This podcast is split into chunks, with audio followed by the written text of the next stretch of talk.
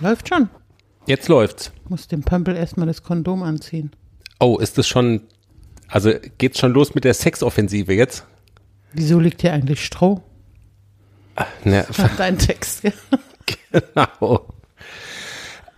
Für alle, die jetzt denken, warum reden die wirr, ihr habt den Teaser einfach nicht gehört. Wir müssen es nochmal ganz kurz erklären. Die letzte Folge, also heute vor einer Woche, die am Montag erschienen ist, war von den Hörerzahlen her gigantisch gut. Also ein Plus von 100 Prozent. Ich habe Jenny, sogar schon eine Idee für einen Folgentitel. sehr gut. Cockblocker. Nein, also und wir haben es mal zurückgeführt auf den Folgentitel, den wir hatten vergangene Woche. Ihr erinnert euch, Motto Party im Swinger Club wegen der Chaps, die mein Arbeitskollege verschenken wollte und wir kamen zu der Frage, äh, warum eigentlich Chaps? Und ja, also der lange Rede, kurzer Sinn, der Folgentitel war dann Motto Party im Swinger Club und wegen des großen Erfolgs haben wir jetzt gesagt, ähm, wir müssen immer so sexuelle Anspielungen vielleicht so ein bisschen drin haben. Und es gibt ja den legendären Pornofilm-Dialog, den sinnlosesten Pornofilm-Dialog aller Zeiten. Jenny macht's Licht aus. Warum liegt denn hier eigentlich Stroh? Wieso hast denn du eine Maske an? Ja, komm dann. Aber warum flattert denn jetzt schon das Huhn? Ich wollte doch nur, ja dann lass uns mit dem Podcast anfangen sagen. Ja, ja Ernie, ach Also, Ernie sage ich. Nix Nee, mit, äh, ähm, hm, mir wie ein, heißt der? Der Manni. Entschuldigung. Nur mit Chaps begleitet heute. Ole! Die Pferdepodcast-Hymne, unser Orchestermusiker.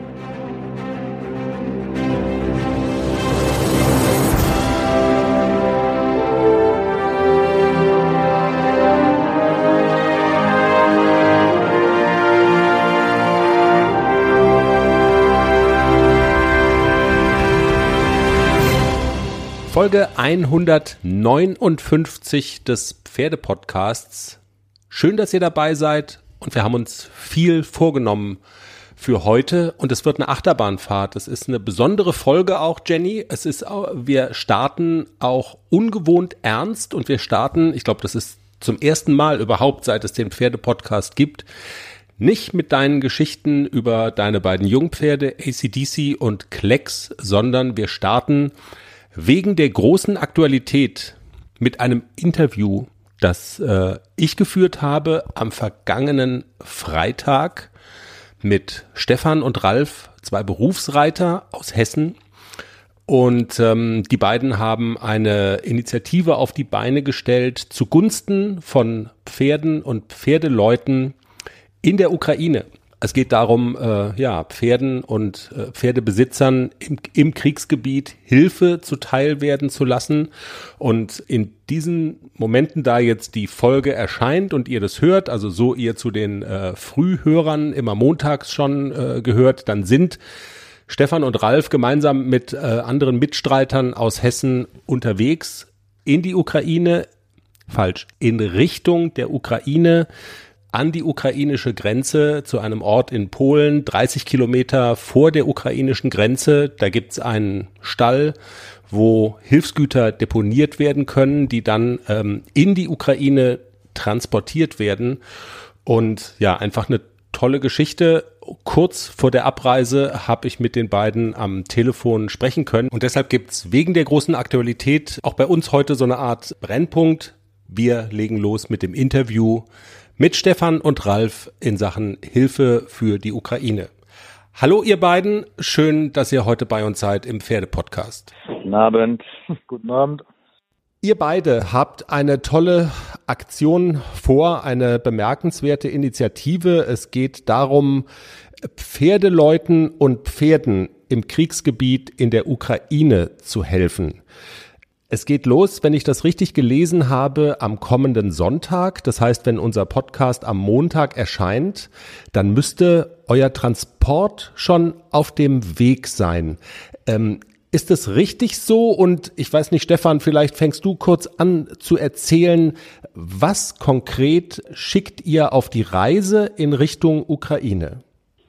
Ähm, ja, das ist also richtig so. Wir sind dann Montagmittag, vielleicht hoffentlich so, dass alles funktioniert, schon da, wo wir hinwollen. Und was wir auf die Reise schicken, sind Futtersäcke, Müsli, äh, Pellets und Kraftfutter, also auch Hafer, äh, Hobelspäne, also abgepacktes Futter, das sich die ukrainischen Reiter aus diesem Stall dann in die Ukraine reinholen können. Das ist von der ukrainischen FN so angefordert worden. Der Ralf hat mit mehreren ukrainischen beziehungsweise polnischen Damen gesprochen und das war das, was sie angefordert haben an Futter und das haben wir in relativ großen Mengen bekommen. Okay, Ralf, dann spielen wir den Ball doch gleich weiter an Sie. Äh, es geht also, um das vielleicht auch noch mal klarzustellen, in Richtung Ukraine, aber nicht in die Ukraine. Das Stichwort Polen ist ja auch schon genannt worden. Ne? Also welchen Ort genau steuert ihr denn an?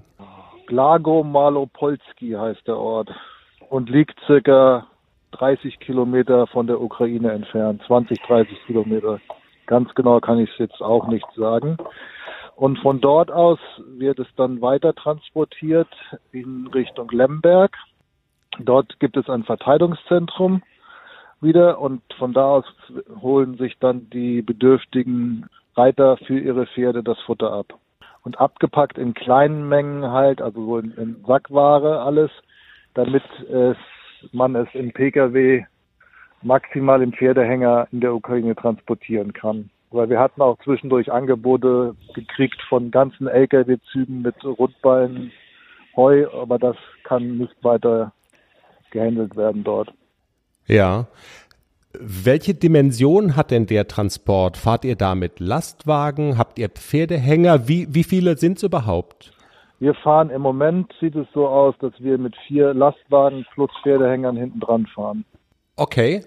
Stefan, gibt's Informationen, die euch jetzt über diese Schiene erreicht haben? Ukrainischer Pferde- und Reitsportverband, wie die Situation denn konkret von Pferdeleuten in der Ukraine ist. Was, was wisst ihr darüber?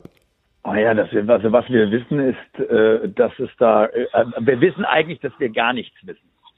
Weil ähm, die, wir, wir wollten, wir, wir hatten ja sogar schon mal fast äh, die, den ganzen Transport absagen müssen, weil die nicht mal wussten, ob die Lager, die wir dann befüllen sollen, an dem Montag frei sind. Also das ist, äh, das ist dann als letzte Woche letztendlich, das ging hin und her und hin und her. Und letztendlich stand dann plötzlich auf der ukrainischen äh, äh FN-Seite, dass die Lager am Donnerstag und am Freitag diese Woche geleert werden. Und dann kam es dazu, dass wir dann wieder sozusagen angefordert, jawohl, ihr könnt kommen, äh, äh, die Lager sind leer, ihr könnt Futter bringen. Also man weiß eigentlich gar nichts. Und die, die Aussage der dortigen, ähm, meine ich, habe hier im, im Stall, also da in dem ich arbeite, haben wir mehrere polnische Mitarbeiter. Die habe ich da anrufen lassen, weil da ist ja doch die Sprachbarriere doch ein bisschen schwieriger. Mhm. Und die haben auch gesagt, also eigentlich wissen die da unten gar nichts, was der nächste Tag, die nächste Stunde ähm, die von der nächsten Woche wollen wir gar nicht reden bringt. Also das ist absolutes Hin und Her und keiner weiß, was genau ist. Okay, Frage, vielleicht bisschen blöde Frage an den Ralf. Ähm, wenn man sagt, man bringt ähm, solche Hilfsgüter und, und Dinge, die Pferdeleute auf jeden Fall gebrauchen, äh, jetzt an die Grenze zur Ukraine, dann ist es ja noch nicht in der Ukraine. Muss man sich diesen polnischen Stall, ist das irgendwie so eine Art bekannter Umschlagsplatz? Ist das so eine Anlaufstelle, die von Ukrainern dann auch genutzt werden kann? Oder wie hat man sich das vorzustellen? Ja, das ist ein, also dieser Reitstall, wo wir das hinbringen, ist von der ukrainischen Föderation eingerichtet worden, um es dort zu sammeln. Und die schicken dann halt von der Ukraine aus Leute rüber, die es in die Ukraine reinholen weil ich glaube nicht, dass es Leute, dass ich, also ich glaube, also mich hätte man nicht motivieren können, in das Kriegsgebiet reinzufahren. Und ich glaube nicht, dass ich irgendjemanden hätte dazu motivieren können, es bis in die Ukraine reinzufahren. Wie kam, um vielleicht noch mal ganz kurz auf den Anfang der ganzen Geschichte zu kommen, wie kam diese Initiative zustande? Irgendwer muss ja sozusagen den, den Anstoß dazu geben und muss sagen, Mensch, wir fassen uns jetzt ein Herz und wir machen das. Ähm, wer war da der ausschlaggebende Mensch? Was war der ausschlaggebende Punkt? Der ausschlaggebende Punkt war der Krieg. Der zweite ausschlaggebende Punkt, dass der Ralf und ich telefoniert haben und gesagt haben, wir müssen irgendwas machen. Dann habe ich, ich komme ja hier aus Bad Homburg, ähm, mitbekommen, dass in Bad Homburg selbst extrem viel an Spendenaufkommen für die Menschen, also für, für die Flüchtlinge getan wird. Und so war es dann irgendwie naheliegend, weil wir ja beide Pferdewirtschaftsmeister sind, noch nebenbei noch Delegierte von den hessischen Berufsreitern, dass wir dann gesagt haben, du, äh, wir müssen irgendwas machen. Und dann habe ich durch Zufall äh, diesen Aufruf von der Frau Pochhammer, beziehungsweise diesen Link von der Frau Pochhammer gesehen, wo dann der Link zur ukrainischen Seite äh, äh ver, ver, vermerkt war.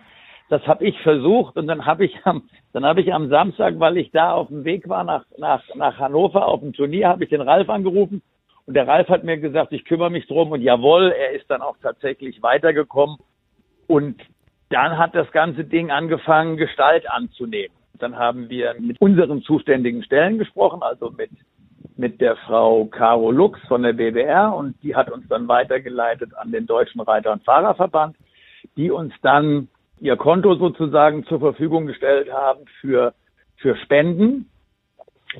Ähm, dann haben wir noch ein PayPal-Konto eingerichtet und die, die, die BBR hat eine sozusagen Medienbeauftragte, wenn ich das, ich hoffe, ich sage das richtig, die Frau Becker und die hat dann diesen jetzt wohl relativ bekannten kurzen Artikel geschrieben. Mhm. Und dann ging die Sache los mit Geld, also mit Spenden. Und was man, was man aber ganz, ganz doll herausheben muss, nachdem wir haben in Hessen so eine Berufsreiter-Quadrillengruppe. Wir haben ja in Hessen noch die einzige Berufsreiter-Quadrille. Und über die hat der Ralf dann eine Umfrage, das kann der Ralf aber, glaube ich, selber erzählen. Aber das war unglaublich, was die Kollegen da innerhalb von drei, vier Stunden an, an Geld gespendet haben. Das muss man also wirklich nochmal herausheben. Das war wirklich, also es hat mich wirklich fasziniert, wirklich wahr. Aber da mhm. kann der Ralf bestimmt ein bisschen besser was dazu sagen, weil er hat damals diesen, oder vor, vor ein paar Tagen diese WhatsApp in die Gruppe gestellt und eigentlich da ging das dann so richtig los. Der Ball ist schon zu Ihnen gespielt worden, Ralf. Also Stichwort äh, Spendengeld. Ähm, es hat sich offensichtlich schon eine ganze Menge bewegt. Und zweite Frage vielleicht gleich hinterher. Kann man auch immer noch spenden? Also macht es immer noch Sinn oder ist das Projekt sozusagen durchfinanziert und ihr sagt, wir sind jetzt fein und es geht darum, das auch, äh, das in die, in die Tat umzusetzen? Also ich habe, das war glaube ich letzten Samstag, diese, diesen Aufruf in diese, wir haben eine, so, so eine, eine WhatsApp-Gruppe von dieser hessischen Berufsleiterquadrille formuliert und geschrieben. Und das ging dann bis zum Sonntag ziemlich rasch, dass da viele Leute gesagt haben, ja, ich rufe meinen Futtermittelhändler an oder aber den Hersteller des Futters und gucke, was ich da kriege und hier kriege und äh, dass wir LKWs zur Verfügung gestellt gekriegt haben, die wir jetzt halt benutzen dafür.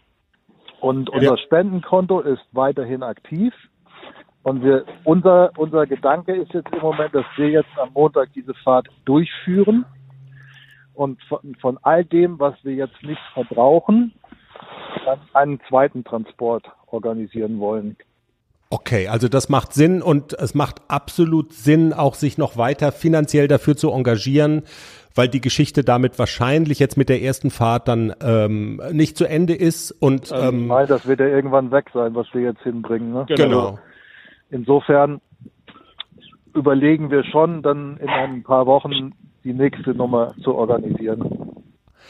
Alles klar, dann bin ich sehr gespannt und ihr seid wahrscheinlich auch sehr gespannt auf das, was ihr da erlebt und seht. Es würde mich sehr freuen, wenn wir vielleicht im Anschluss an den Transport ähm, uns nochmal unterhalten können. Welche Eindrücke habt ihr da mitgenommen? Ich denke, es wird ja dann auch Gespräche geben, einfach mit Menschen ähm, vor Ort, die einfach auch noch besseren Einblick haben in das, was da passiert. Wann habt ihr denn vor, wieder da zu sein, Stefan?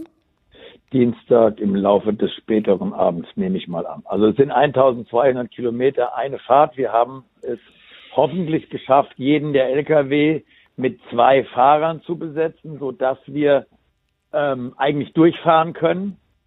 Mhm. Äh, wir wissen nicht, wie das sich das mit dem Abladen, mit dem, mit dem, äh, ich sag jetzt mal, mit dem Ankommen da genau gestaltet.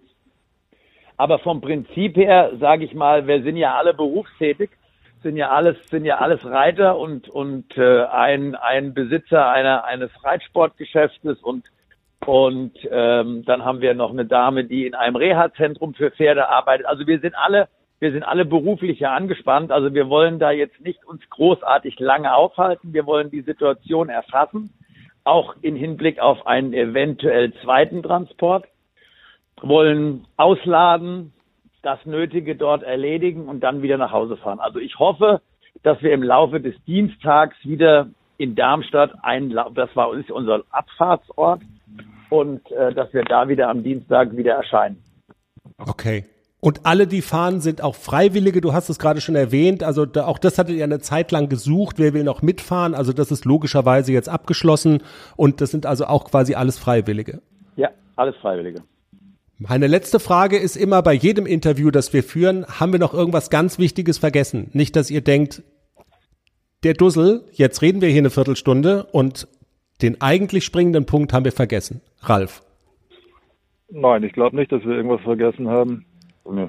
Außer dass Das wir uns halt- vielleicht, ja. außer dass wir uns vielleicht bei allen Leuten, Genau. die sich jetzt engagieren dafür und auch bei denen, die wirklich teilweise sehr großzügig gespendet haben, ganz, ganz herzlich bedanken. Ja, genau. Im Namen das derer- jetzt, ja, ja. Im Namen derer, die die Unterstützung erfahren. Großartig. Dann wünsche ich und wünschen wir euch eine gute Fahrt, viel Erfolg und wenn ihr wieder da seid, ähm, dann ist es bestimmt lohnenswert, dass wir uns noch mal kurz unterhalten und ihr so ein bisschen erzählt, wie waren eure, wie waren da eure Eindrücke und was hat's gebracht. Viel Erfolg und eine gute Fahrt. Ja, vielen Dank. danke. Danke, danke. Stefan Lange und Ralf Hartmann bei uns im Pferdepodcast. Ja, tolle Aktion der beiden, Jenny. Ja, super. Und Spenden ist ganz einfach per PayPal, also zwei Knöpfe drücken und ich glaube, jeder hat so ein paar Euro übrig, um für die armen Tiere und Menschen und man stelle sich vor, man wäre selber betroffen. Es ist ja auch gar nicht so weit weg. Es ist relativ nah und es macht einem schon so ein bisschen Angst. Absolut. Äh, Ja. Also wenn man das so hört, so wie Stefan das sagt, auch ähm, ganz offen, naja, wir wollen da jetzt auch keine, äh, keine Wurzeln schlagen. Wir sind alle auch berufstätig, wir müssen wieder arbeiten. Am, am Mittwoch wollen wir schon wieder da sein. Also auch das unterstreicht und macht deutlich, wie nah vor der Haustür äh, das ist bei uns. Und ja, absolut. Also alle Daten, die man braucht, Kontoverbindung und du hast es gesagt, es geht auch ganz einfach per PayPal mit dem Handy ähm, online ein paar Euro dorthin zu schubsen. Was mir ja auch gefällt an der Geschichte ist, dass äh, also dass man da wirklich äh, weiß, wo es hingeht. Also keine Organisation oder irgendwie so, sondern hands-on. Man man kennt die, die setzen sich in den Lastwagen, fahren dahin und bringen die ja das Futter, das Einstreu, alles, was da so gebraucht wird, direkt eben an die ukrainische Grenze und das Ganze in Absprache mit dem ukrainischen Pferdeverband auch. Also man darf davon ausgehen, dass die wissen, was sie tun und dass sie auch wissen, wie sie dann eben an diese Hilfsgüter rankommen. Und offensichtlich und ganz offensichtlich ist es ja so, dass man im Westen des Landes, also an dem, in dem Teil, der an Polen grenzt, dass man da auch noch, äh, also dass es da auch noch möglich ist, eben Hilfsgüter und Güter in das Land reinzubekommen. Ja, wir drücken die Daumen, dass das erfolgreich ist, diese Aktion. Und das, ich, ich ziehe den Hut. Das ist großartig und sehr spontan ins Leben gerufen. Ja, alles Gute für euch. So ist es. Jenny, deine beiden Pferde in unserer heilen Welt äh, und in solchen Situationen und in solchen Momenten und bei solchen Gesprächen wird einem das dann immer noch mal besonders vor Augen geführt, wie heil unsere Welt ist. Aber ähm, diese Welt, die gibt's halt auch. Ähm, ACDC und Klecks, deine beiden Jungpferde hier im Schwarzwald. Du hast ja ganz intensive Wochen, äh, was die Ausbildung von den beiden angeht, jetzt hinter dir mit Lehrgängen. Wir haben drüber gesprochen, wir haben das ausführlich auch geschildert und du hast auch gesagt, was du da so mitgenommen hast und gelernt hast. Jetzt die zurückliegende Woche ist dann ein bisschen ruhiger gewesen. Ist es auch mal schön?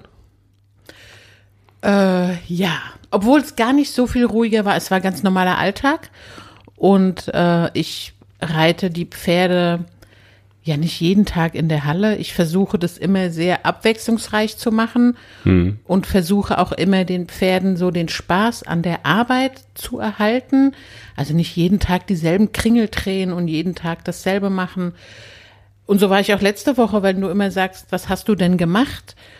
Man macht gar nicht so viel. Also ich trainiere dann zwei oder dreimal in der Halle, dressurmäßige Arbeit oder, Spr oder Stangen oder ich habe ja immer einen Plan, wenn ich aufs Pferd steige. Ich weiß immer, was ich heute trainieren will. Ich überlege mir das vorher, was möchte ich denn reiten heute? Und das versuche ich auch immer umzusetzen. Und natürlich ist es manchmal, es sind Pferde, es sind Lebewesen, manchmal sind die Tage nicht so gut, dann muss ich spontan umplanen und mache was anderes. Aber ich bin auch diese Woche beide Ponys dressurmäßig geritten. Ich habe mit AC nochmal trainiert mit der Kandara, weil ja im okay. April auch das erste Turnier ansteht mit einer Dressurprüfung der Klasse L auf Kandare geritten. Die würde ich gerne reiten. Und er soll sich so ein bisschen dran gewöhnen. Er nimmt es super gut an. Er läuft wirklich super durchlässig mit der Kandare. Er zieht schön ran. Ich habe nicht so viel in der Hand. Das ist immer so ein bisschen leichter, die Pferde auf Kandare zu reiten, als auf normale Trense. Auf der Trense ist er schon manchmal auch ein bisschen stark. Und mit der Kandare lässt er sich wirklich super reiten und man hat ein tolles Reitgefühl. Und ich glaube, er hat sich auch super schnell dran gewöhnt. Also ich versüß ihm das auch immer mit einem Zuckerchen, wenn er so viel, so viel Stahl ins Maul nehmen muss. Das ist ja schon eine ganze Menge, was so ein Pferdemaul dann da so also er bekommt, Oh je. Also er bekommt zu spüren, dass so dieser Gedanke an die Turniersaison bei dir jetzt auch so mehr und mehr in den äh, Vordergrund äh, kommt und äh, präsenter wird sozusagen. An der Stelle wir hatten ja schon das Interview jetzt mit äh, in, in Sachen Ukraine. Wir haben noch eins. Also wir haben eine ganz normale, reguläre Folge. Das hatte ich eingangs ganz vergessen zu sagen. Und ähm, wir beschäftigen uns auch mit dem Thema Turniersaison, Wettkampfsituation. Wir haben ein äh, Gespräch mit einer Mentaltrainerin, mit einem Mentalcoach, weil das auch so ein Thema ist, mit dem du dich, ähm, ja, mit dem du so deine liebe Mühe hast, sage ich jetzt mal, und mit dem du dich auch auseinandersetzt. Also das wird eine Rolle spielen, aber bevor wir darauf kommen, ähm, würde ich gerne noch mal kurz zu dem Thema Kandare da ouchen ja viele, da schlucken ja viele und für, also ich glaube, für, für Laien ist das so ein Thema, die, man, man oucht da. Du hast es gerade auch selber gesagt, es ist viel Stahl im, im Maul oder, oder viel Metall im, im Pferdemaul. Hat ACDC damit ein Problem? Nein, also ACDC hat überhaupt gar kein Problem damit. Der macht auch das Maul auf, auch wenn ich die Kandare ihm anziehe. Ich habe da immer ein Zuckerstück auf der Hand und sage, hier, komm, und dann geht der schon von selber. Und der, der ist äh, so easy zu handeln, der hat auch kein Problem damit, der läuft auch damit super toll. Und ich habe eine ganz, ich habe echt eine Babykandare, also für diese relativ kleinen Pferdemäuler. Die Gebisse sind ganz schmal, also ich versuche das das Mindeste, also so klein wie möglich und mm. so hm. angenehm wie möglich für die Pferde. Also ich möchte auch nicht, dass mein Pferd das Maul nicht mehr zumachen kann vor lauter Gebissen im Maul. Also ja. das sind wirklich Babykandaren mit ganz kurzen Anzügen und ganz, ganz dünne Gebisse, wo nicht so viel Platz beanspruchen in dem relativ kleinen Pferdemaul. Und du kannst natürlich auch damit umgehen. Wir haben da ja auch schon mal drüber gesprochen. Und du hast ja, also diese Disziplin ist ja was, ich weiß, ist es jetzt falsch, wenn ich sage, dir liegt es oder deinen Pferden liegt es, aber also ich will darauf hinaus, ich meine, dass einer der ersten Erfolge oder Siege, die der Nixon damals gefeiert hatte, war doch auch eine Kandaren-L, ne? Mit dem Nixon bin ich damals die erste Kandaren-L geritten und wir haben gleich gewonnen. Also da war er auch sechsjährig und er ist das erste Mal auf Kandare in einer Eltressur gestartet und hat alle Warmblüter hinter sich gelassen. Hast du dem ACDC das schon erzählt? Also weiß er das schon? er weiß das, ja, ja. Er sagt, Frauli, mach dir keinen Kopf, machen wir auch. okay. Okay. Also von daher, ich sag mal so, du hast im Prinzip auch gute Erinnerungen daran und äh, ja, also du hast gute Erinnerungen daran. Wo war das noch? In Butzbach. In Butzbach. Ja ich weiß noch genau, wie das war. Wir hatten Streit und ich bin allein aufs Turnier gefahren. Und dann habe ich dir Jenny. ein Foto geschickt mit der goldenen Schleife. Hier, du bist nicht dabei und ich gewinne. Ja, vielleicht lag es daran. Aber du kannst doch nicht. Also, Aber so war es damals. Das ist jetzt aber so ähnlich wie bei dem Dialog mit irgendwie, warum liegt denn hier Stroh, warum hast du eine Maske auf und dann Themenwechsel. Wir sprechen über die Kandaren-L und dann redest du darüber, wann wir mal gestritten haben. Meine, oh. Also mir ist es mir ist es im Prinzip wurscht. Ich reite genauso gern äh, auf Trense wie auf Kandare. Also mir ist es wirklich egal und ich reite auch nicht viel anders wenn ich die Kandare am Pferd habe, als wenn ich nur eine Trense drauf habe. Also hm. für mich macht es nicht so einen großen Unterschied. Die Prüfungen sind halt nun mal so ausgeschrieben. Wenn halt in der Ausschreibung steht auf Kandare, dann muss man sie einfach anziehen. Und das Pony muss sich vorher so ein kleines bisschen damit anfreunden. Also ich kann nicht einfach eine Kandare drauf machen und sagen, so, jetzt lauf mal. Also ihm schon so ein bisschen Zeit geben, sich daran zu gewöhnen, damit zurechtzukommen, das sollte man schon machen. Aber im Prinzip, für mich macht es in der Reiterei keinen großen Unterschied. Sind die Prüfungen dann eigentlich auch anders? Also was den Pferden dann, also was die laufen müssen sozusagen und was denen da abverlangt wird? Nein, also man kann diese Aufgabe auch äh, auf Trense reiten. Das okay. kommt immer darauf an, wie der Veranstalter die ausschreibt. Aber Alles. die werden auch hm. ausgeschrieben auf Trense geritten. Okay. Ja, dann kommen wir doch mal vom Pferdekopf, in dem dann eine Kandare drin ist, zum Reiterinnen-Kopf in dem Fall. Ähm, Stichwort mentale Vorbereitung auf so eine Wettkampfsituation. Ich finde ja, das ist ein gutes Thema und ich habe auch ein sehr gutes Beispiel, ist auch wie man es nicht machen sollte. Ich wollte gerade sagen, ist auch ein Thema, das dich, also äh, es gibt viele Beispiele, wo das bei dir eine Rolle gespielt hat, uns fallen jetzt, ich glaube, uns beiden fallen Europameisterschaften ein, bei denen du gestartet bist. Ich glaube, du meinst die jüngste. Ich habe aber noch eine weiter zurück äh, in Mailand, die erste, bei der du warst. Da spielte das auch eine Rolle. Und ähm, da hatte ich, da hattest du quasi, also du bist zweimal gestartet, zweimal mit dem Nixon und der erste Start war ziemlich mau und beim zweiten Start hatte ich der Michael Börner gecoacht vorher und dich ins Gebet genommen, wenn man so will. Und das war ein Unterschied. Ich will jetzt nicht sagen wie Tag und Nacht, aber es war schon ein gewaltiger Unterschied. Was, was hat er dir denn gesagt? Also Michael hat mir eigentlich gesagt, du kannst das. Reit es auch. Also so wirklich so in, in ein paar kurzen Wort, Worten hat er mir das Selbstbewusstsein gegeben, auch so zu reiten, wie ich es auch eigentlich kann.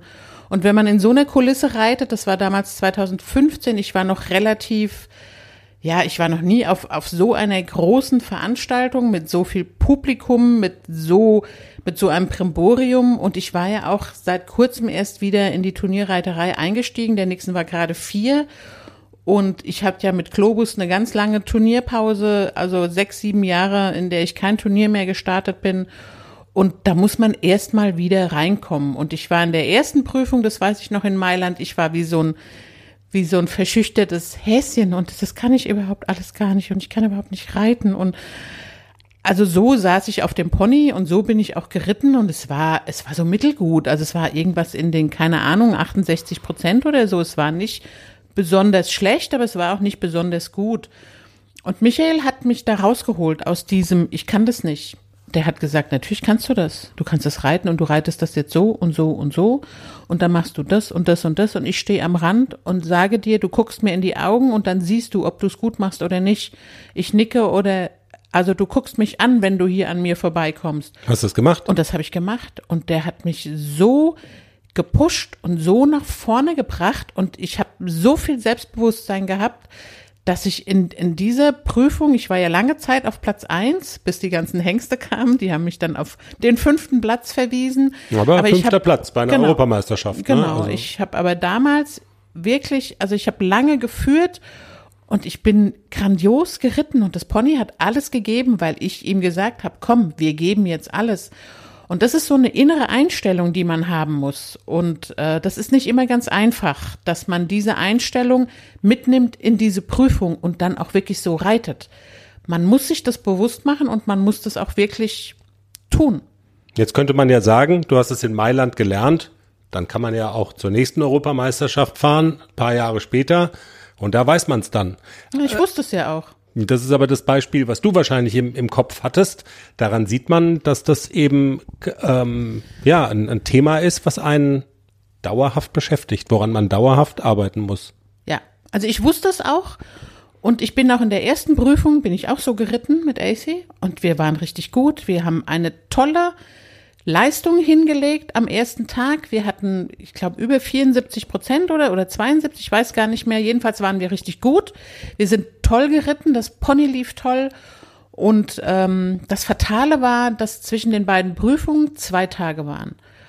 Und dann wird man natürlich beeinflusst. Dann kommt der, der Mannschaftscoach und sagt, ah, du hättest aber dies und jenes und wärst du noch ein bisschen und da noch ein bisschen und da noch ein bisschen und es reden viele Leute mit dir und analysieren deinen Ritt und sagen, ah, da hättest du noch dies und jenes und sel.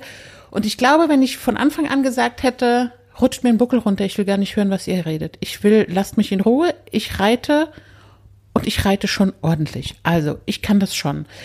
Aber ich war nicht tough genug, das auch so durchzuhalten. Also mir hat's da wirklich so ein bisschen an an Coolness und auch an Selbstbewusstsein gefehlt, auch in Stadel, obwohl ich schon so alt bin, aber es hat mich extrem unsicher gemacht, dass viele mir Tipps gegeben haben und gesagt haben, reite doch beim zweiten Mal so und dann bist du vorne dabei oder reite doch so oder reite doch so. Mhm. Es hat mich total verunsichert und ich wusste gar nicht mehr, was ich reiten sollte. Und so bin ich auch in der zweiten Prüfung geritten. Einfach unsicher. Ich wusste nicht so richtig, was ist jetzt die richtige Strategie? Weil, weil ich viele Stimmen im Ohr hatte und viele unterschiedliche Tipps und Strategien und ich konnte das nicht mehr bündeln und ich konnte das auch nicht mehr so für mich sortieren, dass ich einen roten Faden in dieser Prüfung hatte. Ja. Und das war, hat man teilweise gesehen, Unsicherheit, das hat sich übertragen auf das Pony, der war teilweise ein bisschen unsicher und im Laufe der Aufgabe wurde ich sicherer und bin auch wieder mehr geritten. Aber anfangs sieht man das auch ganz deutlich, dass ich unsicher war. Ich habe den AC damit unsicher gemacht und das hat uns leider Punkte gekostet. Ja, also du bist äh, so ein bisschen anfällig dafür, so dich, dich äh, schockelig machen zu lassen und ähm, auch viele Einflüsse von außen zu hören. Ich glaube, das ist halt so ein ganz vielschichtiges Thema, also und ein sehr individuelles Thema. Also die, die Schwierigkeiten, die da Menschen haben, können ganz unterschiedlich sein. Also du hast ja zum Beispiel, glaube ich, weniger das Problem, dass du ultra nervös bist und glaubst, du kannst gar nichts mehr. Das ist, glaube ich, nicht so dein, Nein, das ist so überhaupt Angst, nicht mein ne? Problem, dass ich ähm, denke, ich kann gar nichts mehr, aber manchmal ist mein Problem so ein bisschen auch dieses selbstbewusste Reiten und ich muss im Kopf haben, nach vorne reiten. Vorne gibt's Geld. Ich muss das schon für mich auch so, so mental festigen und ich muss aber auch dieses Mittelding finden, diese Spannung, die auch im Pferd ist und die in mir ist, in eine positive Spannung umzuwandeln und das in das Vorwärts und in das Go zu bringen. Mhm. Das ist gar nicht so einfach. Man muss sich sehr konzentrieren und ich kann das am besten, wenn niemand bei mir ist. Deswegen bin ich auch ein Fan davon, allein aufs Turnier zu fahren. Ich habe nicht gerne jemand dabei. So bist du gehäkelt. Andere Reiterinnen und Reiter haben andere Schwierigkeiten in der Hinsicht. Alle gemeinsam haben, glaube ich, die Erkenntnis oder das Problem, dass der Kopf im Dressurviereck oder im Springparcours, ganz egal, eine ganz große Rolle spielt. Und ähm, die Frage ist so ein bisschen, gibt es Strategien, die allgemeingültig sind? Gibt es ähm, Möglichkeiten, wie man das Thema am besten angehen sollte? Sollte man sich Hilfe holen? Oder, oder, oder? Das wollen wir jetzt besprechen mit einer Expertin und ähm, sie ist eine renommierte Expertin. Sie betreut äh, auch Spitzensportler mental, auch Teilnehmer von Olympischen Winterspielen. Das sagt sie am Ende des Interviews. Ähm, da war ich, da musste ich mich schon erstmal äh, hinsetzen, also quasi, ja, wie beschlagen unser Interviewgast äh, heute ist. Ich bin jedenfalls äh, super froh und wir freuen uns sehr, dass sie heute bei uns ist. Sie ist Mentalcoach, sie ist Expertin für Sportpsychologie, kommt aus Bayern und ähm, wir sagen Hallo und herzlich willkommen Dunja Lang im Pferdepodcast. Ja, hallo, vielen Dank für die Einladung, freue mich schon auf das Gespräch. Frau Lang, Frage an Sie als Mentaltrainerin. Für wie groß würden Sie denn die Rolle halten, die der Kopf bei einer solchen Wettkampfsituation spielt? Ja, man sagt ja, gewonnen wird im Kopf verloren auch. Insofern ist es mit Prozentzahlen schwierig, aber es ist natürlich ein guter Teil. Und bei äh, Pferdesport natürlich umso mehr, weil Pferde sind ja unheimlich sensible Tiere. Das heißt, das, was wir denken, drückt sich in Körperspannung etc. aus, in dem, was wir tun, wie wir es tun. Und Pferde merken das sofort, sage ich jetzt mal. Ist da jemand, der selbstbewusst ist, der beispielsweise selbstbewusst auf ein Hindernis äh, zureitet? Oder ist es jemand, der innerlich sagt, oh Gott, oh Gott, hoffentlich kommen wir da drüber? Die Physiologie und die Art und Weise, wie reitet man Sprung an, ist anders. Gleiches gilt natürlich im Dressurviereck, wenn ich mir denke, oh, unbekannte Situation, da sitzt ein Richter am Rande, dann flattert vielleicht noch irgendwie ein Sonnenschirm, die mag er doch gar nicht und geht er da vorbei und äh, wie weit mhm. komme ich denn und was mache ich, wenn er wegspringt? Also wenn das Kopfkino so dann schon angeht, weiß man eigentlich, man hat schon ein Stück weit verloren, bevor man angefangen hat. Und umso wichtiger ist es eben, sich klar zu machen, wir haben ja keinen direkten Einfluss auf die Performance des Pferdes, sondern nur über die Hilfen und nur über unsere Physiologie, unseren Kopf und die Kommunikation mit dem Pferd. Und deswegen sage ich jetzt aus meiner Sicht, ohne den Kopf äh, auf einem Turnier hat man letztendlich keine Chance. Man kann noch so viel Technik trainieren. Wenn der Kopf nicht mit dabei ist, ist der Kopf des Pferdes nämlich auch nicht mit dabei. Ja. Und das ist etwas, was häufig zu technisch betrachtet wird in der Vorbereitung. Ja, okay, also Stichwort Vorbereitung. Ich ähm, sollte meinen Kopf und meine mentale Vorbereitung, also auf jeden mhm. Fall mit auf dem Schirm haben. Das haben wir jetzt schon mal gelernt. Wenn ich jetzt guten Willens bin und sage, ja, ich, ich möchte das gerne machen, ich möchte mich auf solche Situationen ähm, einstellen, wie packe ich das konkret an und vielleicht nochmal äh, auch noch ein Stückchen weiter zurück? Ab wann würden Sie sagen, beginnt denn überhaupt auch diese mentale Vorbereitungsphase? Also, also wann beschäftige ich mich damit und was muss ich konkret tun?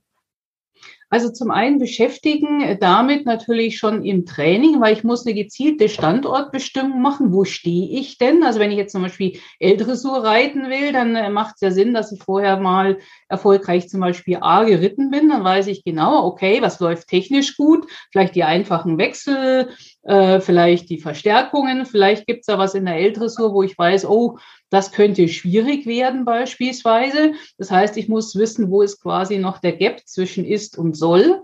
Und ich muss mir natürlich überlegen, äh, das Gleiche aus mentaler Sicht. Also wenn ich jetzt beispielsweise im Dressurviereck reite und ich weiß, mein Pferd äh, hat, wie jetzt in dem Beispiel, ein Problem mit wehenden Sonnenschirmen oder mit Leuten, die rumlaufen oder Lautsprechern oder was auch immer. Da muss ich natürlich überlegen, okay, wie kann ich dazu beitragen, dass mein Pferd ruhiger wird? Und ich muss natürlich überlegen, wie ist meine eigene Verfassung, weil wenn ich beispielsweise so Negativdialoge mit mir selber habe, Selbstgespräche, dann muss ich natürlich als erstes mal daran arbeiten. Also das heißt, ich muss eigentlich mir so eine Checkliste machen. Was kann mein Pferd? Was kann ich? Sowohl aus technischer wie mentaler Sicht. Und dann muss ich mir natürlich überlegen, okay, wie komme ich da weiter? Kann ich das bewusst trainieren und abstellen? Oder sind es vielleicht auch Dinge, die unbewusst reinfunken? Es gibt ja häufig auch. Das heißt, ich habe manchmal vielleicht paar schlechte Erlebnisse gehabt, dass das Pferd weggesprungen ist und habe aufgrund dessen beispielsweise die Angst, dass es wieder passiert. Dann muss ich eventuell auch mit dieser mentalen Blockade, die dieses Ereignis verursacht hat, eben auch umgehen können. Und das Problem ist, das verselbstständigt sich häufig ins Unbewusste. Und damit nutzt es halt nichts, wenn ich mir sage, ah, ist nicht so schlimm, ähm, geht doch schon, sondern der Körper hat es gespeichert, sowohl bei mir wie beim Pferd. Und das heißt, da brauche ich dann spätestens professionelle Unterstützung, weil da reicht so dieses, ah, reit doch einfach zu, was vielleicht ein Trainer sagt, oder das geht schon, oder halt durch diese Durchhalteparolen oder Überreitparolen, die helfen da häufig nicht mehr. Und spätestens mhm. da brauche ich jemanden, der mir systematisch weiterhilft, weil es häufig sonst so eine Abschwärtsspirale gibt. Ja, Sie sagen gerade, ich brauche jemanden, der mir dabei hilft. Also würden Sie sagen, das sind dann, wenn man sowas in Angriff nehmen will, das kann man nicht alleine oder gibt es bestimmte Techniken, die man äh, sich auch selbst erschließen kann? Oder würden Sie schon sagen, dass Unterstützung von außen sozusagen das Mittel der Wahl ist? Ich sage mal, so vieles haben wir intuitiv äh, manchmal uns angeeignet. Zum Beispiel in Schule fängt es ja schon an, ich muss ein Referat machen, ich muss Prüfungen machen. Ist im Prinzip ja häufig nichts anderes. Da haben wir mhm. häufig schon so Alltagstechniken entwickelt und immer dann, wenn ich das Gefühl habe, okay, so wie ich mich vorbereite, die Performance ist auch gut, egal ob jetzt in der Prüfung zum Beispiel Schule, Studium oder auf dem Turnier. Wenn das gut läuft, brauche ich natürlich keine professionelle Unterstützung. Da helfen häufig die Alltagstechniken. Ähm, wo ich, wenn ich aber dann merke, oh, ich bin aber in einer Prüfung schlechter, wie zum Beispiel zu Hause, oder im, in der Vorbereitung. Und ich merke, da habe ich keinen Zugang mehr zu meinem Know-how, ich habe einen Blackout im Kopf, äh, es läuft nicht so und ich kann es nicht bewusst beeinflussen, da macht es natürlich äh, schon Sinn, äh, mit jemandem zu arbeiten, der weiß, wie ich gerade diese unbewussten Blockaden ähm, lösen kann, weil das Problem ist, wir alle bekommen eigentlich nicht beigebracht, wie gehen wir damit um. Wir lernen zwar in Schule viel kognitiv, aber wie gehe ich mit Blockaden um? Äh, wie lerne ich richtig? Wie performe ich richtig?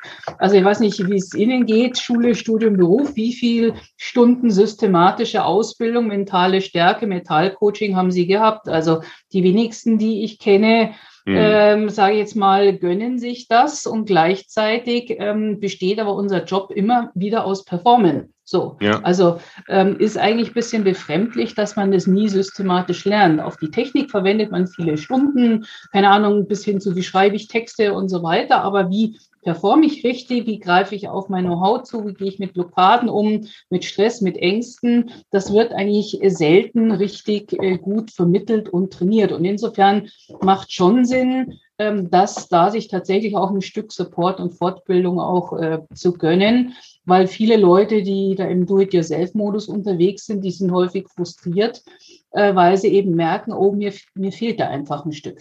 Ja, ja. Also klares Plädoyer dafür, mhm. Auch die Hilfe von Menschen wie Ihnen auf jeden mhm. Fall in Anspruch zu nehmen. Das ähm, genau. äh, kann auf jeden Fall äh, sinnvoll sein, wenn man eben mhm. im Do-it-yourself-Modus nicht mehr weiterkommt. Ich würde gerne mal eine Geschichte, also die, die Schwierigkeiten mhm. und Blockaden, die man mhm. da haben kann, können ja ganz, ganz äh, unterschiedlicher Natur sein. Ein Phänomen würde ich ganz gerne mal rausgreifen, weil es, glaube ich, was ist, äh, womit viele mehr oder weniger konfrontiert sind. Und zwar ist das so dieses Stichwort vor einer Prüfung, ich habe Lampenfieber, ich bin mhm. nervös, ich habe das Gefühl, vor lauter Aufregung, das Herz schlägt mir bis zum Hals, ich kann kaum einen klaren Gedanken fassen und vieles von dem, was ich mir im Training so erarbeitet mhm. habe, ist möglicherweise in dem Augenblick auch mehr oder weniger weg und ich bin gar nicht mehr in der Lage, das so mhm. richtig abzurufen. Ähm, mhm. Gibt es da aus Ihrer Sicht vielleicht irgendwie Techniken und oder Ansätze und Ideen, wie man ähm, wie man dem begegnen kann? Mhm. Also zum einen äh, gibt es natürlich Notfalltechniken, da komme ich auch gleich drauf, aber das, was Sie beschreiben, ist ja die Endstrecke sozusagen eigentlich einer ungünstigen mentalen Vorbereitung. Und wichtig ist eigentlich ein paar Schritte zurückzugehen und sagen, ja, dieses Lampenfieber, wo kommt es her? Und da gibt es verschiedene Aspekte. Also beispielsweise ist es dieses Thema, ähm, vor soziale Bewertung. Da sind die Vereinskameraden mit dabei, die Freunde, der Trainer und so weiter. Habe ich Angst, mich zu blamieren und stelle ich mir eventuell schon unbewusst vor, wie es schlecht läuft und was die über mich sagen. So, das ist beispielsweise so ein Phänomen. Das andere mhm. ist, ich habe mit mir ungünstige innere Dialoge und Selbstzweifel häufig ist beides miteinander dann auch korreliert und verstärkt sich. Dann gibt es natürlich das, was ich vorher äh, schon kurz angerissen habe, so negative Erlebnisse und Blockaden, die aufgrund etwas, was schon passiert ist. Das kann ein, eine Verweigerung beim Springen, ein Sturz im Worst Case äh, sogar sein, ein Beiseite springen, ein äh, Prüfung nicht beenden können, ein vernichtendes Urteil eines Richters, wo ein Vereinskollege sagt, na ja, also das war heute wohl äh, mal so nichts. Also was, was konkret äh, ist es genau? Ist es der innere Perfektionist, der sagt, oh, wenn du da nicht die Note XY bekommst, dann hast du heute versagt. Also das heißt mal, das, was Lampenfieber oder Stress genannt wird, kann ganz unterschiedliche Ursachen haben. Der erste Schritt ist mal zu sehen, äh, wo kommt es her? Weil das eine ist ja, der Körper aktiviert sich einfach, der will gut performen. Und dann ist ja die Frage, das ist ja erstmal was Gutes, wie kommt es, dass so es eventuell zu viel wird, dass es mir den Stecker zieht? Weil mhm. was wir ja brauchen, ist ja keine entspannte Langeweile. Das ist auch kein guter Zustand. Und äh, wir brauchen aber nicht dieses zu viel, sondern wir brauchen so diesen Flow-Korridor. Und die wenigsten haben gelernt, ähm, sich rauf und runter zu regulieren vom Stresslevel. Vom und da gibt es eben auch Techniken, die zum einen ähm, da äh, von herrühren, dass ich beispielsweise an das Selbstwerterleben gehe, ähm, an die Frage, wie mache ich mich abhängig vom Urteil anderer, wie gehe ich mit Feedback um, mit Kritikern, außen und innen, äh, wie gehe ich ähm, beispielsweise damit um, dass ich gestürzt bin und ähm, mich erst wieder regenerieren muss, dass mein Pferd verletzt war etc. je nachdem brauche ich eben auch eine andere Technik. Und wenn ich beispielsweise jetzt im Worst Case einen Sturz oder eine Verletzung habe, dann braucht es halt Techniken, die auch den Körper entstressen. Da gibt es äh, beispielsweise Techniken äh, aus der Hypnotherapie, aus dem Mentalcoaching. Es gibt auch sogenannte körperorientierte Klopftechniken, wo ich sozusagen den Körper entstresse, weil beim Stress passiert ja Folgendes. Das Adrenalin wird hochgefahren, das sogenannte sympathische Nervensystem. Und das Parasympathische, also die Gegenreaktion, ist zu gering ausgeprägt. Also brauche ich Techniken. Da können Atemtechniken dazukommen, da können sogenannte Klopftechniken dazukommen. Da können äh, beispielsweise auch Techniken im Worst Case aus der Traumatherapie, womit man zum Beispiel Unfallopfern und so weiter auch hilft. Da steckt ja was im Körper drin.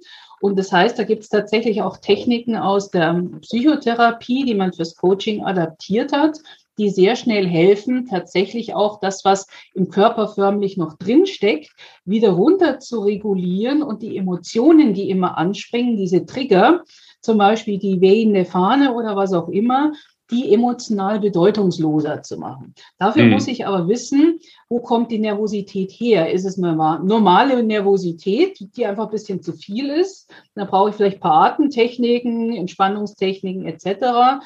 Habe ich negative Selbstgespräche? Habe ich Angst vor Kritik? Ähm, habe ich einfach nicht gelernt, äh, beispielsweise beim Turnier mit der Einmaligkeit der Situation umzugehen, weil das äh, Wesen vom Turnier ist ja, ich habe genau eine Chance und wenn die nicht passt, bin ich draußen. So, wenn das Pferd dreimal verweigert, bin ich weg und wenn das Pferd aus dem Viereck springt, habe ich auch ein Problem. Also, das ist ein ganz wesentlicher Unterschied zum Training. Und viele machen den Fehler, die trainieren gut und schön, und dann fahren sie aufs Turnier, haben aber nie das äh, Turnier, die Turniersituation vorher mental simuliert. Da fehlt natürlich ein Baustein, weil ich muss sozusagen ein, äh, in der Sportpsychologie sagt man ein Prognosetraining machen, ein Simulationstraining im Idealfall, wo ich diese Situation auch mal trainiere, bevor ich aufs Turnier gehe. Und das bedeutet, das heißt, eine Chance zu haben. Genau eine. Das, ne? Genau, und dann muss ich lernen, damit mental umzugehen. Ertappe ich mich bei einem inneren Gespräch so nach dem Motto, oh, wenn er jetzt nochmal verweigert, bin ich draußen, dann muss ich natürlich an diesen Dialogen arbeiten oder, oh, der erste Wechsel hat schon nicht geklappt, äh, wie ist es jetzt beim zweiten? Also das heißt, ich muss in dieser Trainingssituation, die simuliert wird als Turnier, muss ich äh, erkennen, welche inneren Muster habe ich. Mhm. Und das ist häufig ein, ein ganz guter Tipp, zu sagen, ich packe mein Pferd ein, fahre auf einen unbekannten Platz, ähm, vielleicht auch zu einem befreundeten Reitverein und mache tatsächlich mit diesen ein wettkampforientiertes Prognosetraining, wo ich sage, ich habe eine Chance, ich reite ein und ich trainiere sozusagen diese Einmaligkeit der Situation, ohne schon die Konsequenzen zu haben. Weil das ja. ist ja das nächste, was uns äh, potenziell Stress macht oder den Stecker, ja, wenn ich da äh, in dieser Situation nicht performe, ist mein Kaderplatz weg. Hatte ich auch schon häufig. Die, die im Kader sind, das ist ja in Deutschland sehr umkämpft als Pferdesportnation. Und wenn man bei einem bestimmten Turnier X nicht performt, ist man mal schneller ähm, aus der Nominierung draußen, wie man gucken kann. Mhm. Also muss ich mit dieser Situation. Alle gucken auf mich, ich werde beurteilt, ich habe genau eine Chance. Das muss man tatsächlich mental trainieren, das kann man vor Ort trainieren. Und ich kann es natürlich in einem mentalen Simulationstraining mit Coaches, kann man mental auch trainieren. Ist es das, was Sie ähm, auch meinen mit dem Stichwort, ich muss mir sozusagen ein, ein Drehbuch schreiben? Davon haben Sie in einem Interview mit der Zeitschrift mhm. Reiterrevue jedenfalls gesprochen. Mhm. Also dieses mhm. Entwickeln eines, eines Drehbuchs für bestimmte Situationen? Also ist es, mhm. also geht es schon in die Richtung, was Sie da eben ja. gerade beschrieben haben, dass man sich also quasi ganz gezielt auf bestimmte Situationen einstellt und die dann auch im wahrsten Sinne des Wortes durchspielt, wie in einem Drehbuch? Genau, tatsächlich. Also das heißt, ähm, das kann man ähm, mit sich selbst machen. Man versetzt sich letztendlich in, in eine leichte Trance oder Vertiefung und im Idealfall mit einem Coach erarbeitet man, was braucht es für eine gute Performance. Und die meisten machen den Fehler, dass sie Parcours oder die Aufgabe im Viereck nur technisch sich visualisieren. Also ich reite ein, das Pferd soll auf ihr Füßen stehen, dann geht's zu C, dann geht's einmal rechts rum, durch die ganze Bahn, Mitteltrab und so weiter und so fort. Mhm. Aber der Fehler, der gemacht wird, ist, dass man die, die Gedanken, die Physiologie, die Gefühle von sich und dem Pferd in dieses Drehbuch nicht mit ein, A, nicht mit einbaut nicht mit äh, fühlt und dann auch nicht mit aufruft, logischerweise.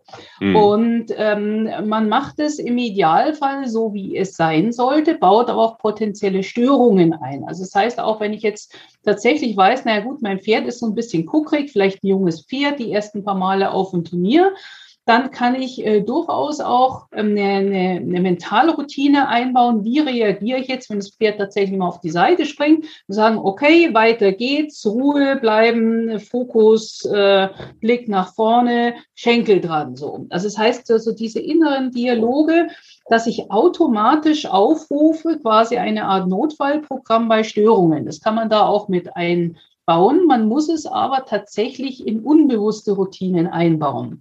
Weil der Punkt ist, wenn ich Stress habe, äh, Stress macht dumme. Stress zieht dem bewussten Denken den Stecker. Und deswegen ist diese mentale Vorbereitung so wichtig. Das macht man im Idealfall mit so einer leichten Versenkung, damit man diese Routinen tatsächlich unbewusst verankert, damit das Unbewusste weiß, okay, Störung beiseite springen, Programm anwerfen, jetzt mal ähm, vereinfacht gesagt. Und das kann man mhm. tatsächlich unbewusst verankern, so dass es auch funktioniert, wenn mein bewusster Geist auch mal Stress hat. So. Und das ist ja. natürlich eine Kunst. Ähm, da muss man wissen, wie das geht, weil man kann A natürlich auch äh, ungünstige Dinge damit installieren, weil es funktioniert in der einen wie auch in der anderen Richtung. Also das heißt, man sollte da im Idealfall keine Hobbypsychologen mit einem Wochenendkurs in Coaching rumbasteln lassen mit so einer Technik, sondern äh, das muss so sein, dass es dann tatsächlich ähm, auch sitzt. Und das ist, was man äh, braucht. Da braucht zum Beispiel bestimmte Formulierungen, dass man Dinge positiv formuliert, dass man äh, das richtige Bild erzeugt, den richtigen Kanal von dem Reiter erwischt. Es gibt ja Leute, die sind eher visueller, die anderen brauchen eher auditiv äh, innere Dialoge, die anderen brauchen so ein Gefühl von, ich sitze jetzt äh, dran und mache die Schenkel zu. Das ist sehr unterschiedlich. Also das heißt, man muss das tatsächlich individuellen Maßschneidern und man könnte es jetzt nicht für alle Reiter aufnehmen und dann äh, sozusagen einmal ähm, abspielen. Das würde nicht ja. hinhauen, weil man es immer maßschneidern äh, muss. Was braucht man da tatsächlich?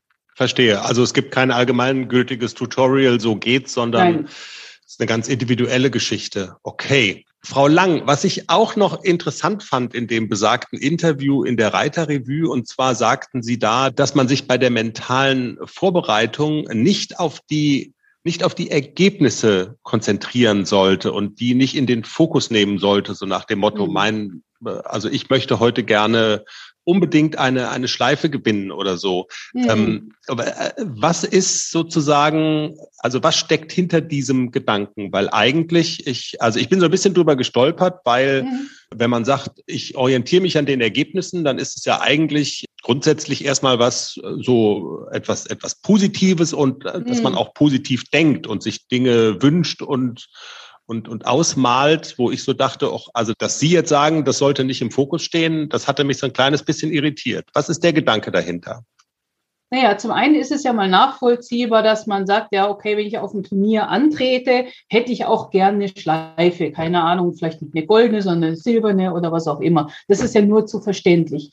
Der Punkt ist aber, dass ich damit noch nicht definiert habe, wie muss ich konkret reiten? Wann muss ich was denken, machen, tun, um dahin zu kommen? Das ist mal das eine. Das heißt, äh, bei den Ergebniszielen äh, brauche ich etwas, was ich tun kann, damit das Tun möglichst in eigener Kontrolle ist.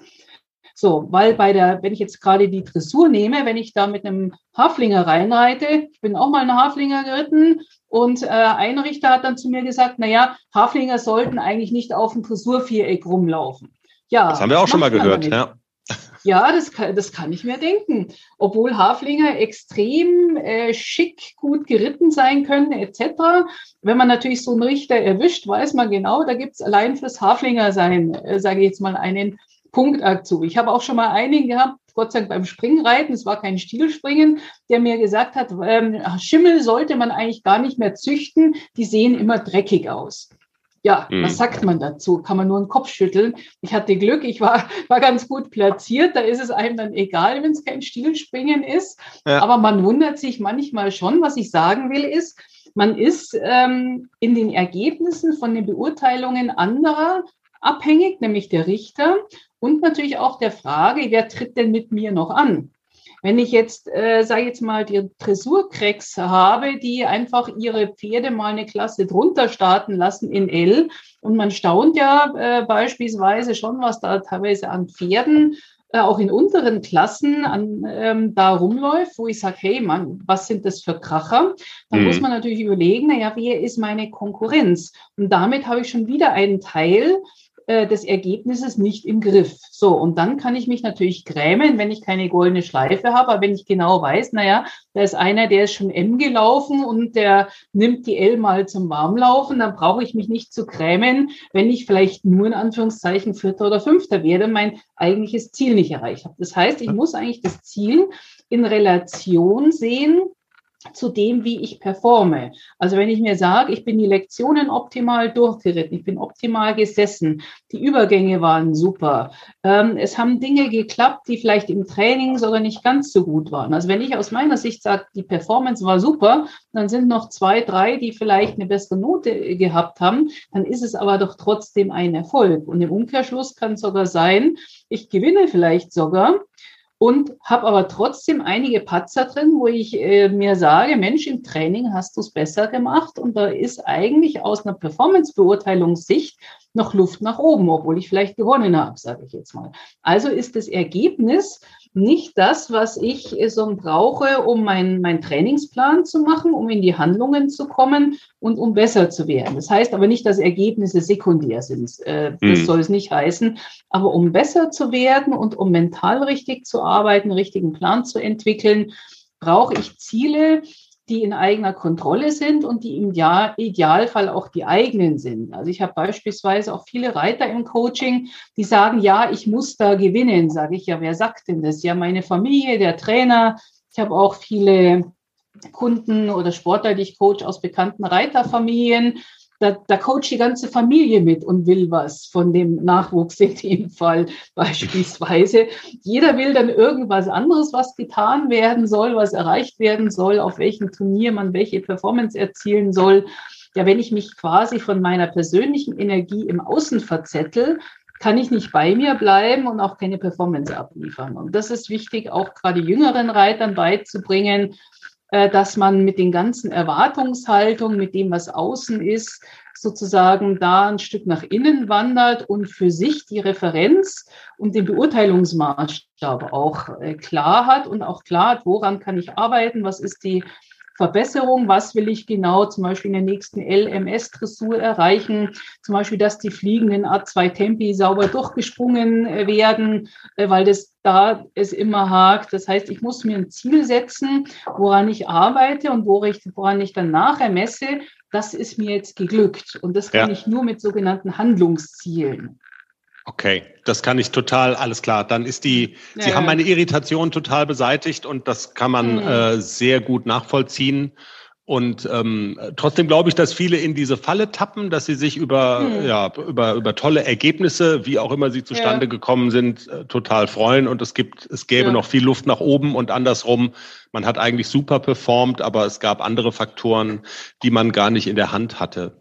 Das stimmt. Ja. Frau Lang, ähm, wir haben jetzt, glaube ich, in dem Gespräch äh, schon ganz, ganz viele Punkte angeschnitten mhm. und man hat trotzdem das Bedürfnis, man könnte immer weiter reden. Ich äh, glaube, mhm. man, man, muss einsehen, wir können dieses Thema mentale Vorbereitung auf so einen Wettkampf, also allumfassend. Und Sie haben ja auch schon gesagt, das ist eine total individuelle Geschichte. Also ich glaube, mhm. in, in Gänze kann man das in so einem Gespräch sowieso nicht erschlagen. Mhm. Vielleicht noch die Frage, wenn jetzt Hörerinnen und Hörer irgendwie Blut geleckt haben und gesagt und, und, und sich sagen, okay, ich würde tatsächlich gerne mich noch näher damit beschäftigen. Und wenn man tatsächlich dann äh, die Hilfe in Anspruch nehmen will, ist es immer nötig, dass man sich quasi persönlich trifft oder also welche Abstufungen gibt's? Coachen Sie zum Beispiel auch, hm. ich sage jetzt mal, ähm, dass man sowas über ein, ein Online-Meeting macht? Mhm. Also, also welche Möglichkeiten gibt's da? Was würden Sie sagen, ist so ein normaler und auch empfehlenswerter Rahmen? Ja, also erstes Mal sollte man sich klar machen, was will ich erreichen. Und dann biete ich immer auch ein unverbindliches äh, Gespräch drüber an, weil man da im Gespräch natürlich äh, schneller sagen kann, wie kann ich weiterhelfen. Tatsächlich ist es so, jetzt nicht nur durch Corona-Zeiten, sondern ich biete Einzelcoaching relativ immer äh, gerne zeitnah auch online an, sodass man erstmal eine Bestandsaufnahme macht. Äh, wo steht der Reiter, wo will, wo will er oder sie hin, was ist die Situation und dann kann ich relativ schnell sagen, wie man vorgehen kann.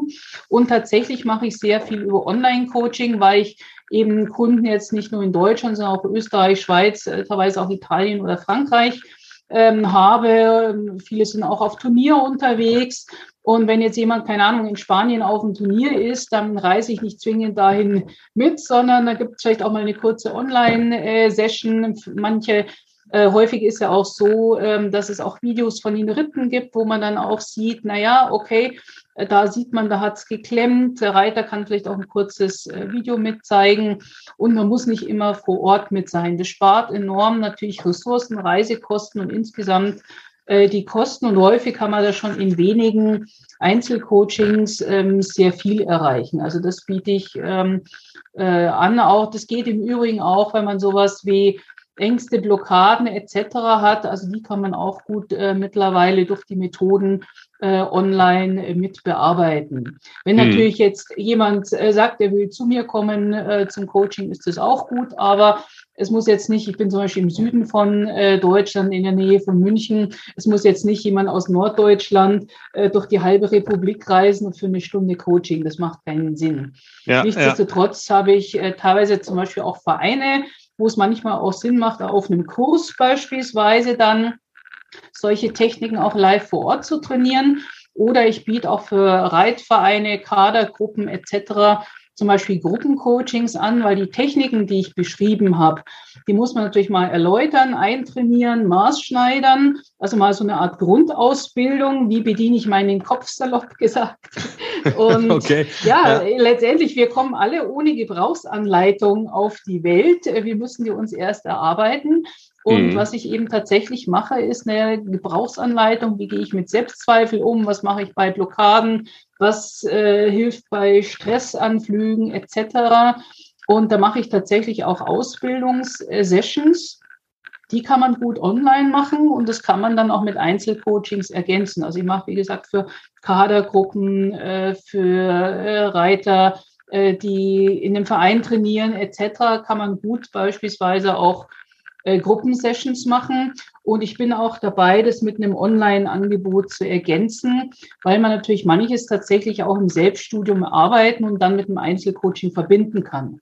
Also ja. zum Beispiel für die Standortbestimmung habe ich eben auch so Diagnosetools, Fragebogen, Selbstreflexion oder für manche Techniken gibt es eben auch eine Online-Beschreibung und die trainiert man dann eben zu zweit im Coaching.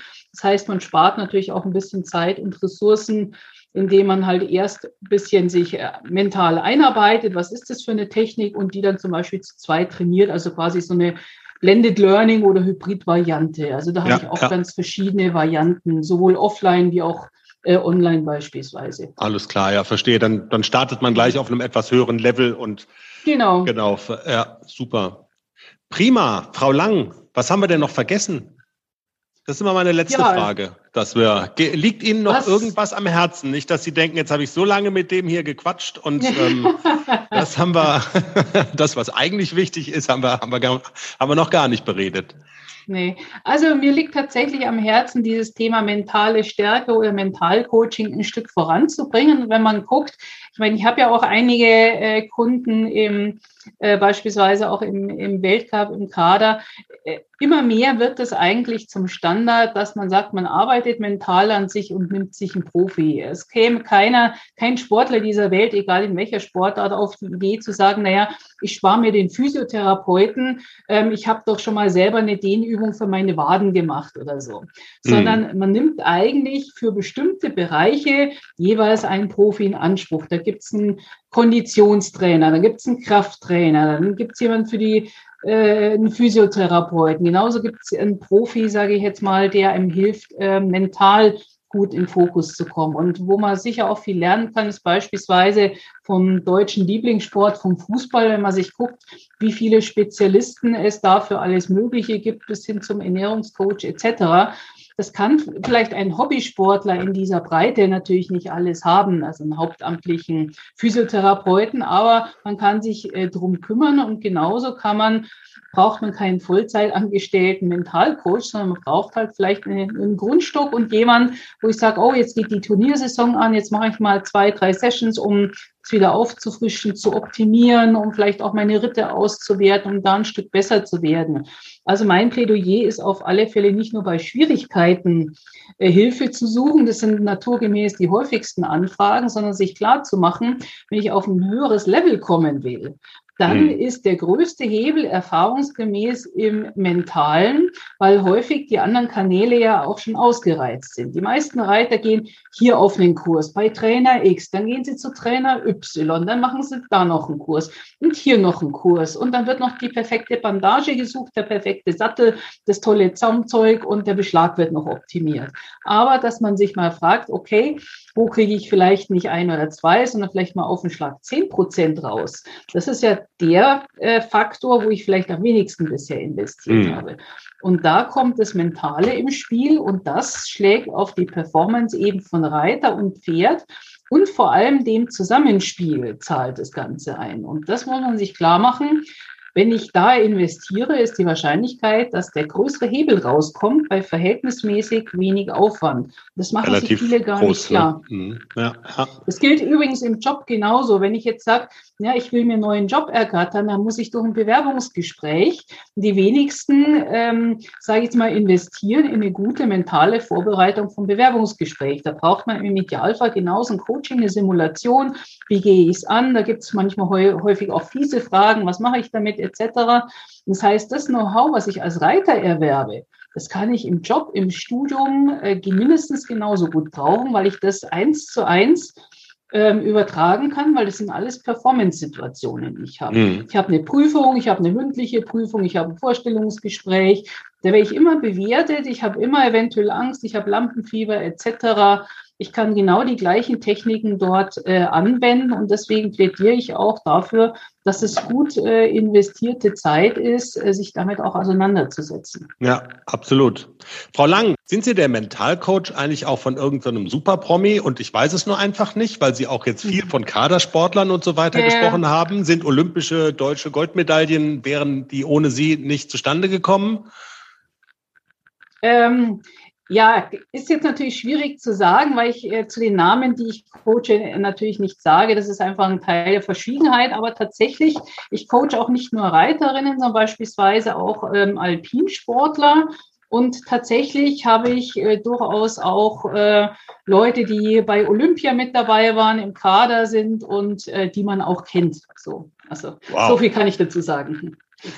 Das ist ganz toll, großartig. Ja. Frau Lang, umso mehr bedanke ich mich ähm, für das Gespräch. Das hat total viel Spaß gemacht. Das hat, glaube ich, sehr viel gebracht. Und mhm. ich denke, wenn es den einen oder anderen sensibilisiert für dieses mhm. Thema, dann würde es mich umso mehr freuen. Vielen Dank. Mhm.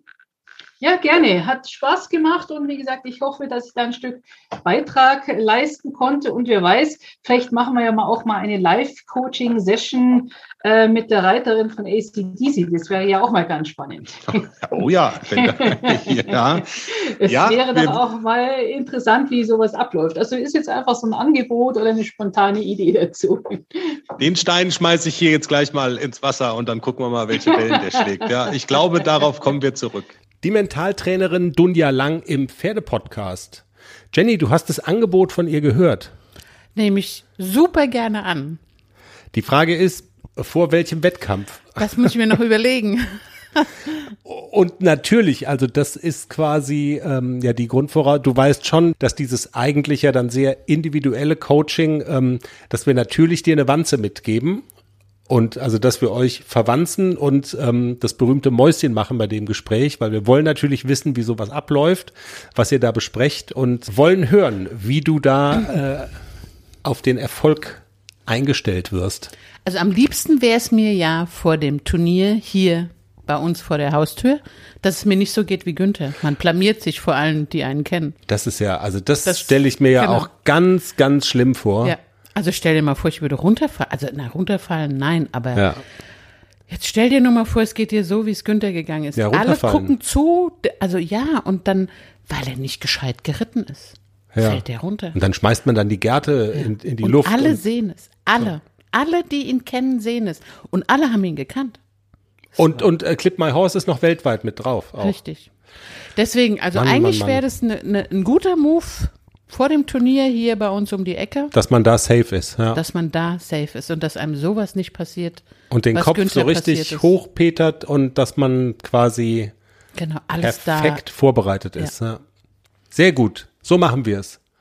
Und du hast ja schon gesagt, du fährst am liebsten dann alleine aufs Turnier und brauchst da eigentlich niemanden, aber mich nimmst schon mit.